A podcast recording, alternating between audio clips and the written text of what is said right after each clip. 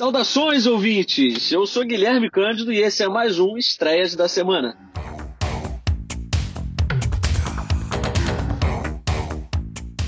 Como é bom estar de volta, para celebrar o retorno dessa parceria entre o Tomada7.com e o Odisseia Cast, fica ligado porque no final vai ter uma surpresinha, que na verdade é, uma, é um filme bônus. Bônus porque, como você já sabe, o quadro estreia da semana ele envolve algumas recomendações, dicas, ou é, como a gente brinca durante os episódios, recomendações não tão recomendáveis assim, é, só que de filmes da última semana. Pois bem, o último filme que eu separei separei, ele estreia exatamente nesse final de semana. Então fica ligado que você não vai se arrepender.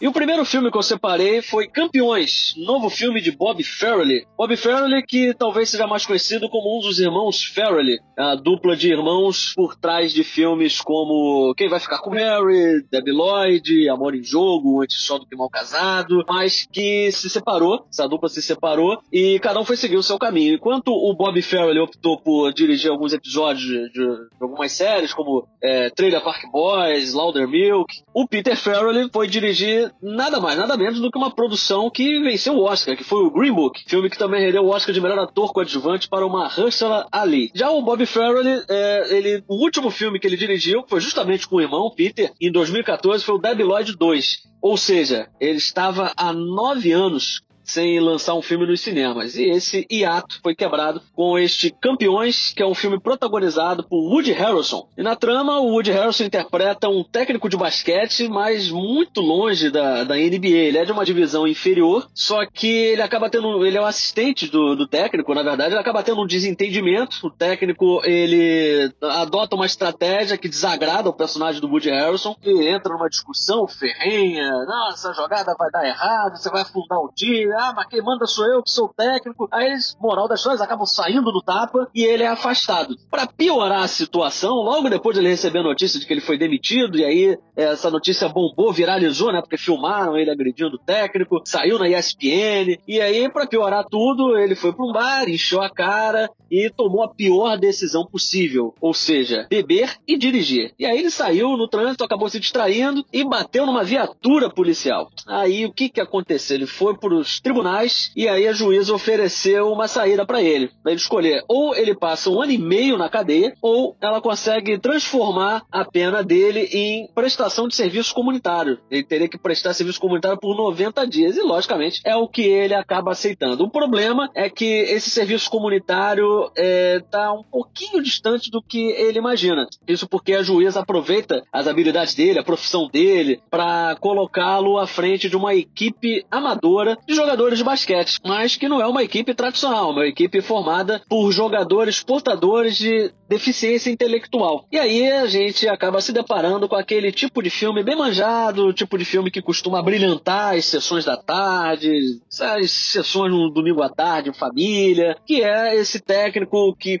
que começa esse serviço comunitário dele, meio que torcendo o nariz, né, se envergonha do que está fazendo. Uma jornalista procura ele para entrevistá-lo e, e, aí ele recusa, mas aí com o tempo ele vai convivendo com eles, vai quebrando esse preconceito inicial dele. E aí a gente tem o um arco dramático tradicional desse tipo de protagonista, que é a redenção dele. E aí se ele começa torcendo o nariz, se, se envergonhando de estar tá à frente da equipe, ele acaba servindo como guardião dos chamados amigos. O nome da equipe é Amigos. E aí é, é, bom, é aquele tipo de filme edificante, tipo de filme, inclusive, que o Woody Harrelson já tá careca de fazer. Faltou o som da bateria aí, né? Tá careca de fazer porque é o quarto filme de esporte que ele acaba fazendo e o terceiro só de basquete, né? Acho que dá pra perceber que o Woody Harrelson é um cara que gosta de basquete, né? É um cara que já fez Os Aloprados, o Will Ferrell, já fez Homens Brancos Não Sabem Enterrar, que inclusive ganhou um remake que acabou de entrar em cartaz do catálogo do Star Plus e agora completa a trinca, a trilogia, com esse Campeões, que a gente gente pode definir como um feel good movie, aquele tipo de filme feito para pessoa se sentir bem, um roteiro bem mastigadinho, tem um humor peculiar, é um tipo de filme agradável, não vai desafiar o espectador, aquele que, que tá esperando um drama mais denso, que provoque reflexões, talvez se decepcione, porque no final das contas, Campeões é um entretenimento escapista que tem lá uma pitada de emoção, mas sem grandes pretensões, que no final das contas ele quer quebrar paradigmas. E Woody Harrison é um cara que é sempre muito engajado com esse tipo de causa. Woody Harrelson, que é um ator que eu costumo dizer que ele, é, ele não é tão valorizado quanto merece. Ele é um ator versátil,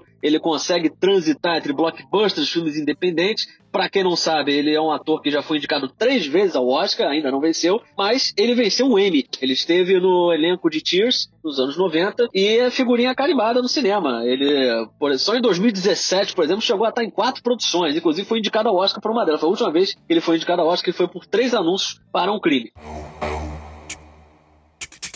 E o segundo filme da lista é Nas Ondas da Fé, produção nacional que está chegando agora às locadoras digitais e que conta com um nome de peso, que é o Marcelo Adnet, um dos grandes nomes da comédia nacional e que ele tem uma participação no roteiro e também produz e protagoniza o filme. Ele vive Rickson, um carioca tipicamente suburbano que passa uma perrengue para sustentar a ele e a esposa, que é interpretada pela Letícia Lima, que muitos devem lembrar como integrante do Porta dos Fundos. E o Rickson, ele divide o seu dia em três trabalhos. Na verdade, ele trabalha numa pequena firma, mas faz bicos como técnico de informática e também como, como é que eu posso dizer, um trabalhador de telemensagem. Bom, para resumir, ele é aquele, é aquele tipo de cara que de vez em quando aparece para bota um alto-falante no carro e para dar os parabéns. Alguém você deve estar passado por essa situação na sua vizinhança de parar um carro e começar a tocar música, cantar parabéns, soltar balões. E é isso que ele acaba fazendo. Só que num belo dia, ele vai à igreja com a, com a esposa, sabendo que ele está com dificuldade para poder completar a renda de casa, o pastor acaba oferecendo um, uma oportunidade para ele, pede para ele falar, pra, pede para ele ir até o escritório da igreja e lá ele é abordado por ninguém menos do que Otávio Miller, que é outra grande figura da comédia nacional, também figurinha carimbada no nosso cinema. Recentemente, inclusive, fez um filme que eu recomendo, que é o Clube dos Anjos, filme que conta também com Matheus Nastergaile, grande elenco. Esse esse é um grande filme mesmo, vale a pena, recomendo a você. Mas voltando ao Nas Ondas da Fé, o Rickson ele pede por uma oportunidade, aí o cara do escritório, né, que é o Pacheco, ele meio tá reticente ali, fala que vai dar uma chance para ele, aí o Rickson sai. Só que aí andando pelos corredores ali da, da igreja, é, ele se depara com um estúdio onde funciona uma rádio, a rádio Televangelista, que um dos computadores ele tá com problema e o funcionário tá com dificuldade para poder solucionar. E o Rickson, que é um técnico de informática, claro que ele vai se oferecer para ajudar. Aí ele sai dali e deixa o Rickson cuidando do computador. Só que o Rickson vê que ele tá no estúdio, né? Aí ele meio que se empolga e começa a brincar, finge que tá num, num programa realmente. E aí começa a fazer um verdadeiro show. Ele finge que é pastor, pastor Rickson. E aí ele promete rezar pelas pessoas. Ele promete rezar, na verdade, por quem é doar dois reais. Exatamente isso que você tá pensando, é que é o chamado mercador da fé. Só que o problema é que ele, que ele não sabe é que tá gravando. Ele acaba acidentalmente apertando o botão de gravar e essa transmissão né, é, é, feita e aí o pessoal entra em desespero para tirar ele dali. É, ele vai para casa todo decepcionado, só que aí no dia seguinte ele recebe ligações efusivas do pessoal da igreja dizendo que foi um grande sucesso. Tá todo mundo querendo saber quem é esse pastor Rickson, que eles bateram um recorde de doações. Todo mundo resolveu é, doar aquela nota de dois reais amassada. Ele brinca né, durante o programa. Ah, doia, sabe aquela nota amassada que você tem que tá lá no, no fundo do teu bolso, ou tá numa gaveta, perdido. Então, doa pra gente, que aí eu vou subir um monte, e aí vou rezar por você. E aí ele faz muito sucesso e começa uma escalada improvável nesse mundo é, das igrejas evangélicas. O filme funciona como uma grande sátira ao que eu já citei, né? Que são os chamados mercadores da fé. O problema é que o filme, ele meio que hesita, ele parece que não sabe exatamente o caminho que vai seguir, porque ele fica ali no meio termo. Não sabe se ele vai fazer uma crítica contundente, ácida a essa parcela da igreja que funciona para poder explorar os cristãos, que enxerga a igreja como uma grande empresa é, para lucrar, para dar dinheiro para os pastores, ou se vai seguir o personagem, o Rickson, e acompanhar o arco dramático dele, porque o Rickson, é, o Marcelo né, o roteiro, acaba enxergando isso aí como uma oportunidade de fazer um estudo de personagem. Então a gente acompanha a escalada desse personagem, os percalços dele, a ascensão, a queda dele, e o filme fica, fica nesse meio termo, ele se divide, são são duas, são duas estruturas, são duas narrativas que acabam entrando em conflito e o filme ele não consegue abraçar nenhum dos lados. Por não abraçar nenhum dos lados, ele meio que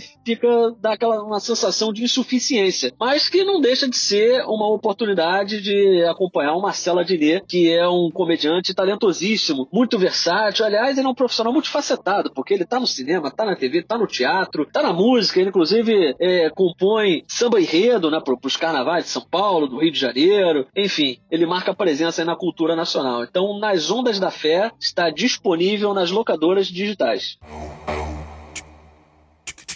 E para cumprir minha promessa, o filme que eu escolhi para fechar o episódio de hoje foi Homem-Aranha através do Aranha Verso. Nova animação da Sony que chega a mais de 1.500 salas de cinema do Brasil, carregando um peso imenso nas costas. E, para quem não se lembra, Homem-Aranha no Aranha Verso foi um sucesso acachapante de público e crítica, além de ter ganho o Oscar de melhor filme de animação. Homem-Aranha, através do Aranha Verso, ele é uma continuação direta dos acontecimentos do, do filme anterior e ele coloca o Miles Morales numa aventura com riscos ainda maiores. Tem tudo, mas tudo mesmo para agradar quem gostou do filme anterior e quem é fã do personagem, porque além dele amplificar praticamente todos os acertos do filme anterior, o filme anterior, para quem não se lembra, né, ele se destacou pelo apuro estético, ele propôs uma, uma fusão de linguagens, a linguagem do, dos quadrinhos com a linguagem do cinema, trouxe um estilo cheio de personalidade, cheio de carisma, mesclando ali, trazendo as telas divididas, típica dos quadrinhos, onomatopeias, tudo isso aí numa história envolvente, repleta de personagens carismáticos, cheios de personalidade. E, além disso, o filme é uma grande carta de amor escrita ao Homem-Aranha, né, aos fãs do personagem. Ele celebra toda a história do Homem-Aranha e aí vai desde do, do primeiro quadrinho do Homem-Aranha, que tem algumas referências, aparece a capa do primeiro quadrinho do Homem-Aranha em alguns momentos, até os filmes é, sobre o personagem. E aí você pode é, esperar por algumas surpresas, algumas participações especiais. É claro, você fica tranquilo que eu não vou dar nenhum spoiler aqui, mas o que eu posso, que eu posso recomendar a você é que pare o que você está fazendo agora, largue tudo e vá assistir Homem-Aranha através do Aranha-Verso, que é mais um acerto, é mais um êxito da dupla Phil Lord e Chris Miller, uma dupla responsável pelo filme Uma Aventura Lego, é, mas que para esse filme eles serviram apenas como produtores, mas é claro que carrega todo, todo o clima do, do filme anterior, surpreende por trazer uma densidade dramática é, muito forte e também é, é muito interessante é, ressaltar que é um filme que constrói muito bem as relações entre os, entre os seus personagens. Nós temos a, os relacionamentos entre o Miles Morales e, e o pai, é, Miles Morales e a mãe, ele com a, com a Gwen, com a Gwen Stacy, que é chamada de Gwanda, né, que é uma referência é, ao filme anterior. são relações muito bem construídas. Aliás, seria importante, não é essencial, porque o filme ele faz uma breve retrospectiva logo no início sobre os acontecimentos do filme anterior, mas quem assistiu Homem-Aranha no Aranha Verso é, vai pegar algumas piadas, alguns acenos ao primeiro filme. Tem uma piada, por exemplo, envolvendo aquele escritor, né, aquele artista Banksy, é, que é feita de novo aqui. Tem algumas outras é, piadas, referências, que quem tá com o primeiro filme fresco na memória vai pegar todas elas. E é um filme que tem, tem um final que, bom, você vai ter que ver, né? Você não tá esperando aqui que eu vá revelar o final. Enfim, Homem-Aranha, através do Aranha Verso, está em cartaz em praticamente todos os cinemas do Brasil, então você não tem desculpa para perder esse grande filme que tem tudo para dar o que falar e, quem sabe, né, de repente, repetiu o sucesso do filme anterior, não só nas bilheterias, como também nas premiações.